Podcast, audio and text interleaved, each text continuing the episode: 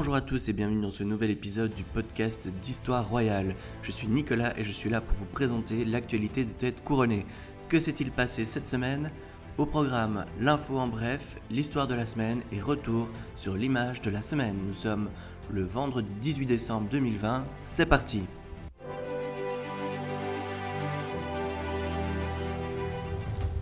En bref, Sophia de Suède enceinte. Cette semaine, le Palais Royal de Stockholm annonçait la bonne nouvelle. Le fils du roi de Suède va être papa pour la troisième fois. La princesse Sophia, épouse du prince Carl Philippe, est de nouveau enceinte. L'heureux événement est attendu pour fin mars, début avril 2021. Le nouveau frère ou la nouvelle sœur du prince Alexander et du prince Gabriel aura la particularité d'être le premier petit enfant du roi à ne pas être Altesse royale à sa naissance, un privilège auquel le roi avait décidé de mettre fin en octobre 2019 pour tous les enfants du prince Carl Philippe et ceux de sa sœur, la princesse Madeleine. Paul de Roumanie condamné à trois ans de prison ferme. Ce 17 décembre, la Cour de cassation roumaine a condamné à trois ans de prison ferme le prince Paul de Roumanie, petit-fils du roi Carol II, descendant du fils aîné du roi, issu de son premier mariage qui avait été invalidé par le Parlement roumain. Jusqu'ici en résidence surveillée, le prince Paul de Roumanie, alias Paul Lambrino ou encore Paul Philippe de Hohenzollern, a écopé d'un durcissement de sa peine ce jeudi. Initialement condamné à 3 ans et 4 mois de prison avec sursis, il avait fait appel. Il écope à présent de 3 ans de prison ferme pour blanchiment d'argent et trafic d'influence. Introuvable à son domicile après le prononcé de la peine, un mandat d'arrêt européen a été émis. Il se trouverait actuellement au Portugal. Cette ultime condamnation met fin à l'affaire de rétrocession de la forêt de Snagov et de la ferme royale de Baneassa, qui a valu des pertes qui se chiffrent en millions pour l'État roumain. L'homme d'affaires qui a dirigé les opérations criminelles écope de 7 ans de prison. Des entrepreneurs israéliens et une longue liste d'autres personnes impliquées dans cette affaire écopent de peine de plusieurs années de prison la princesse Eugénie quitte déjà Frogmore Cottage. Alors qu'on apprenait que la princesse Eugénie d'York finirait ses dernières semaines de grossesse dans la résidence de son cousin Harry, la princesse est déjà retournée vivre à son domicile, l'Ivy Cottage, une dépendance du palais de Kensington à Londres. La raison de ce deuxième déménagement en six semaines n'a pas été donnée, d'autant plus que Frogmore Cottage, qui est situé à Windsor, semble être l'endroit idéal pour elle, qui se trouvait ainsi plus proche de ses parents. L'archiduc Georges devient ambassadeur de Hongrie en France. L'archiduc Georges, frère de l'actuel chef de la famille impériale d'Autriche, a été nommé au poste d'ambassadeur de Hongrie à Paris. Le petit-fils du dernier empereur Charles Ier, qui a installé sa famille en Hongrie, a été envoyé en France par Viktor Orban. Il a déjà occupé des positions diplomatiques et a notamment fait partie de la délégation du comité olympique hongrois. Il succède au comte Georgi Karoli, qui occupait le poste d'ambassadeur de Hongrie depuis 2015. Philippos de Grèce et Nina Flore se sont mariés en présence du roi Constantin II. C'est un nouveau mariage royal qui s'est déroulé en secret ce week-end. Ce 12 décembre, le prince Philippos de Grèce et de Danemark a épousé civilement Nina Flore à Saint-Moritz en Suisse. Les fiançailles du plus jeune fils du roi Constantin II et de la reine Anne-Marie avaient été annoncées au mois de septembre. Au vu de la crise sanitaire, seul le roi Constantin et le père de la mariée ont fait office de témoins et ont pu assister à la cérémonie. Après la cérémonie, les membres de la famille ont été invités à une réception dans l'immense chalet du père de la mariée, l'homme d'affaires Thomas Flore, fondateur de la compagnie aérienne VistaJet dont Nina est l'unique héritière. La cérémonie religieuse sera célébrée en grand comité lorsque les conditions sanitaires permettront de plus grands rassemblements. La princesse Martha Louise a refusé de devenir reine de Norvège. La princesse Martha Louise de Norvège, souvent marginalisée pour ses choix de vie peu conventionnels, a révélé à Insider qu'on lui a proposé le trône de Norvège à l'adolescence.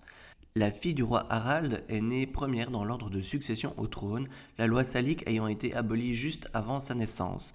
La nouvelle règle de succession était celle de la primogéniture à préférence masculine, ce qui a eu pour conséquence qu'à la naissance de son frère, deux ans plus tard, celui-ci est devenu l'héritier, la relayant en deuxième position. Dans les années 80, alors que Martha Louise était adolescente, elle révèle aujourd'hui que la première ministre de l'époque l'a convoquée avec son grand-père, le roi Olaf V, pour savoir ce qu'elle comptait faire de sa vie. On lui a proposé l'éventualité de devenir reine, sachant que la règle de succession était encore une fois en cours de changement. Mais l'adolescente ne semblait visiblement pas intéressée de devenir reine et n'a pas montré d'intérêt à la proposition. Finalement, en 1990, la règle de succession devient celle de la primogéniture absolue, mettant sur un pied d'égalité les garçons et les filles. Cependant, on a choisi de ne pas appliquer des faits rétroactifs à la loi, ce qui a permis à la princesse Martha Louise de rester deuxième derrière son frère, le prince héritier Hakon. Dans les années 2000, la princesse Martha Louise demandera de perdre son prédicat d'Altesse royale afin de mener à bien ses projets comme l'ouverture d'une école pour apprendre à communiquer avec les anges. Le voyage humanitaire de la reine Laetitia au Honduras. La reine Laetitia a effectué son premier voyage hors d'Espagne depuis le début de la crise. Elle s'est rendue au Honduras pour accompagner l'envoi de matériel espagnol à la population sinistrée par le passage des ouragans Iota et Eta. Pendant deux jours, les 14 et 15 décembre, la reine d'Espagne a mis les pieds dans la boue, a rencontré des familles qui ont trouvé refuge dans des centres d'aide et a participé à plusieurs réunions avec la délégation de la coopération espagnole.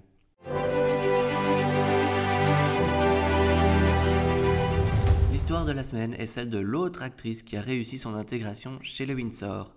L'actrice de sitcom Sophie Winkleman, mariée depuis près de 12 ans à Lord Frederick Windsor, a répondu à une longue interview au très sérieux Times dans lequel elle évoque son intégration au sein de sa belle famille. La vie de Sophie Winkleman intéresse la presse car elle fait bien entendu penser à l'histoire de Meghan Markle, l'autre actrice de la famille qui a fait savoir qu'elle n'avait pas bénéficié d'assez de soutien de la part de la famille royale. Sophie Winkleman, par contre, affirme J'ai été incroyablement accueillie les bras ouverts par chacun d'entre eux. Elle dit n'avoir jamais eu d'expérience négative avec la famille de son époux. Il ne me ferait jamais de réprimande si je choisissais de jouer certains rôles, dit-elle. Elle est connue pour son rôle de Big Sus dans le sitcom populaire Peep Show. Sophie affirme n'avoir jamais été déboussolée en intégrant la famille, bien que pour elle la notion de royauté n'était pas quelque chose qui faisait partie de son éducation. Elle décrit son père comme un socialiste à la limite du marxisme et elle aurait pu avoir des difficultés à trouver sa place dans ce milieu totalement inconnu pour elle. Plusieurs membres de sa famille se sont tournés vers les projecteurs comme sa demi-sœur Claudia Winkleman qui est notamment connue pour avoir présenté la version britannique de Danse avec les stars. Souvent comparée à Meghan Markle, Sophie Winkleman avoue qu'elle ne la connaît pas suffisamment pour personnellement bien la juger. Je l'ai rencontrée quelques fois, mais pas assez bien pour apprendre à la connaître, dit-elle. Elle a certainement une énergie et un intérêt pour les choses très admirables.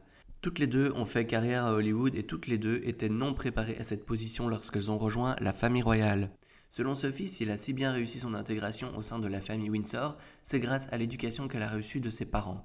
Mes parents m'ont donné confiance en moi, ils m'ont donné une bonne éducation et cela vous donne l'impression que vous pouvez vous intégrer dans n'importe quel groupe, donc ça n'a pas été trop intimidant.